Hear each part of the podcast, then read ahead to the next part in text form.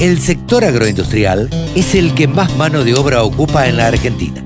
Nos merecíamos una radio www.laradiodelcampo.com Mónica Ortolani es nuestra contadora de cabecera, es coach también y además titular de tonicaonline.com.ar. Habla en otros medios mucho más importantes que en los nuestros, es columnista de Salvador de Estéfano. Hola Moni, ¿cómo te va?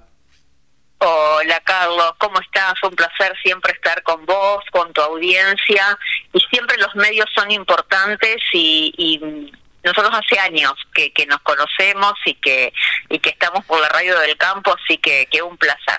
Sí, por eh. supuesto que nos da gusto cuando una columna como la última de Tsunami de Precios aquí está publicada en Uruguay. Y la verdad que, bueno, me dio mucha alegría. Sí, sí, la verdad que sí. Este, bueno, la columna va creciendo y, y, y bueno, y te, te estás convirtiendo un poco en referente de lo, de lo que hay que hacer, digamos, de, del consejo al productor agropecuario, que de eso se trata, ¿no? De tratar de decirle a, nuestro saber y entender qué es lo que deben hacer, o a tu saber y entender, digo. Sí, de todos modos, viste, em, digamos, uno... Eh, digamos, en este, estamos en, en, la semana del Día del Amigo, ¿no? Y los productores agropecuarios y la cadena son nuestros amigos. Y nosotros a nuestros amigos siempre que le decíamos. No, lo mejor. Que le vaya bien, ¿no? Lo mejor, bueno. Entonces, en, todas las, las columnas, todo este último tiempo que hemos compartido, Carlos y más este año, eh, alentándolos a que tomen decisiones de precio eh, eh, y, que transformen esos granos aprovechando los buenos precios, ya sea para transformarlos en dólares o transformarlos en insumos o transformarlos en una maquinaria o en una mejora en tu silo, en tu galpón. Eh, me acuerdo cuando concretamente me lo has preguntado muchísimas veces y yo ya no sabía ni qué metáfora terminar usando para, para un poco despertar esa, esa decisión. Y hoy, ¿cómo estamos? Eh, estamos más allá del tema de, de los granos la cotización de los granos, hoy llegamos a un dólar eh, en sus máximos 3.39, 3.37 y si vos haces la conversión de lo que está en la soja en pesos no a, un dólar net eh, hoy son 146 dólares y maíz 84,50 o sea que el poder de compra hoy compras un 49% menos de dólar y 52% menos de dólar respecto a maíz y, y bueno, en este contexto los doctor ¿y qué hago? Claro. Y, así como le recomendábamos antes que venda, hoy le recomendaría que si no lo necesita, no no reconozca en su balance semejante pérdida, eh, excepto que tenga que honrar, honrar una deuda y que no le quede otra que, que vender. Pero si es como reserva de valor, eh, ya esta pérdida ya es como muy grande eh, y bueno, en un contexto de, sequía, eh, como no solamente en nuestro país, sino también eh, global, eh, bueno, esperar a ver que, que, aclare un poco y quizás, bueno, hay perspectivas, puede haber alguna perspectiva de alza, quizás motivada más por cuestiones fundamentales o de, o de menor oferta, que bueno, eh, podrían estar incidiendo en, en los precios. Eh, eh, ese sería, a ver, Moni, tu, tu consejo o tu sugerencia para, para un productor agropecuario que no, a ver, que lo deje en el silo bolsa y que ahora no venda.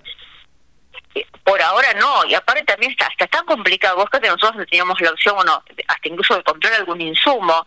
Acabo de hablar, bueno, con, con gente de, de Sedasaba, o sea, la Cámara de, Empresaria de los Proveedores de, de Insumos Agropecuarios de la Provincia de Buenos Aires. Santiago eh, comentaban, eh, también me comentaban, o sea, hoy realmente no podríamos hablar de algo generalizado, lo que sí te podemos decir y que cada empresa cuida sus finanzas y, el, es como un barco sin timón donde nadie se, anima a tomar decisiones porque es un contexto complicado y en fertilizantes si te pasas la curva el, dolor es muy es muy grande. Así me lo acompaña me lo compartía eh, Lionel Camps.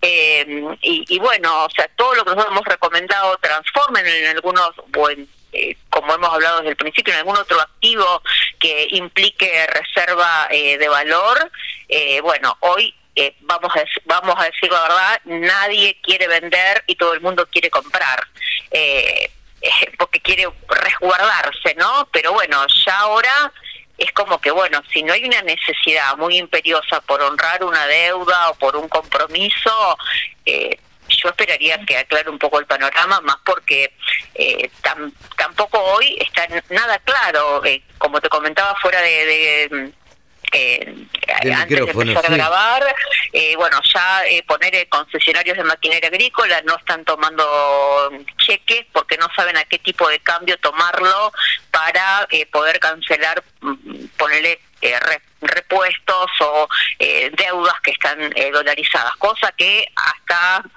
hace dos o tres días hacían. Entonces, bueno, es un contexto muy complejo donde todo el mundo trata de defenderse. Eh, claro, todo el mundo trata de, resguardarse, eh, de que no lo agarre y que después no pueda hacer nada o con esos cheques o con esa plata, digamos, ¿no?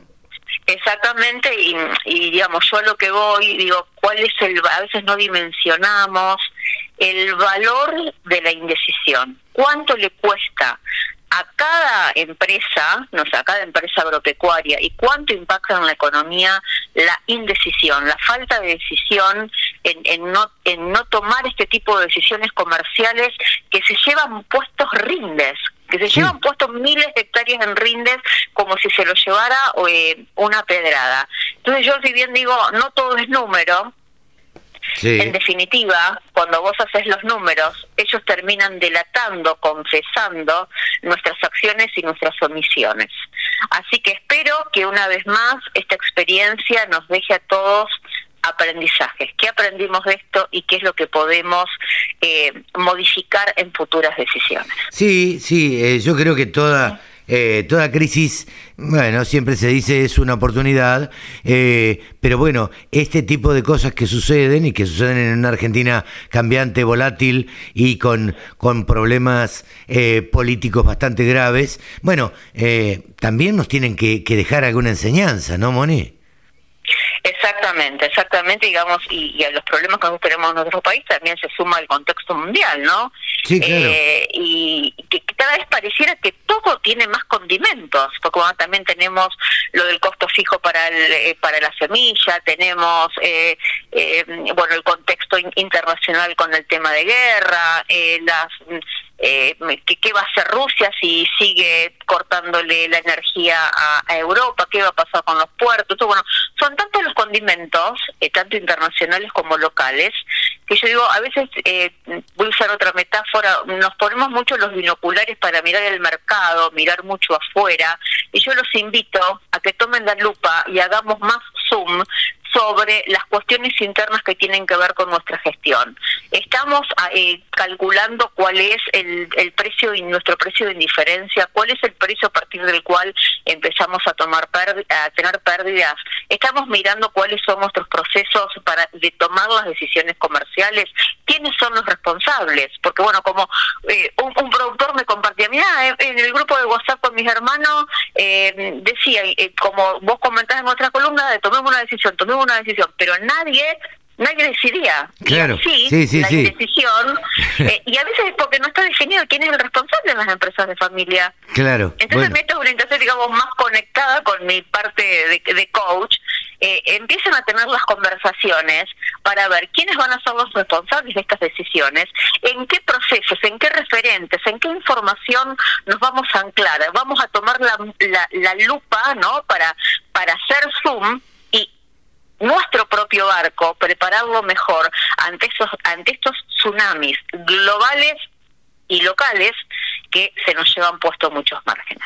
Moni, muchísimas gracias como siempre eh, por, por tus palabras y por, bueno, por estos consejos para los productores agropecuarios que la verdad yo los he, escuchado muchos que, que, lo tienen en cuenta y, y, admiran tu columna, lo escuchan a Salvador, te escuchan a vos y, y bueno, y siguen un poco los consejos de, de lo que vos vas diciendo, ¿no? Bueno, espero que, estas columnas sigan siendo útiles, que ese ese es el sentido y, siempre mi corazón conectado con, con ese coraje y con esa decisión que implica sembrar cada semilla todos los días en tu campo y que genera una ola expansiva de agregado de valor y también de valores, esos valores que necesita nuestro país para de una vez por todas resurgir. Totalmente, y como siempre decimos, viste, el productor agropecuario entierra dólares y después cobra en pesos, entonces ahí es donde se complica la cosa. Así es, pero bueno, siempre adelante, siempre adelante y bueno, a, mejorar cada uno en nuestras propias gestiones y en nuestras relaciones y en nuestros vínculos. Así que bueno, un placer. Un beso eh, grande y siempre. Hasta dentro de 15 días, Moni. Hasta dentro de 15 días, Carlos, un abrazo. Mónica Bortolani, coach contadora y titular de tónicaonline.com.ar, pasó aquí en los micrófonos de la Radio del Campo. La Radio del Campo, www.laradiodelcampo.com.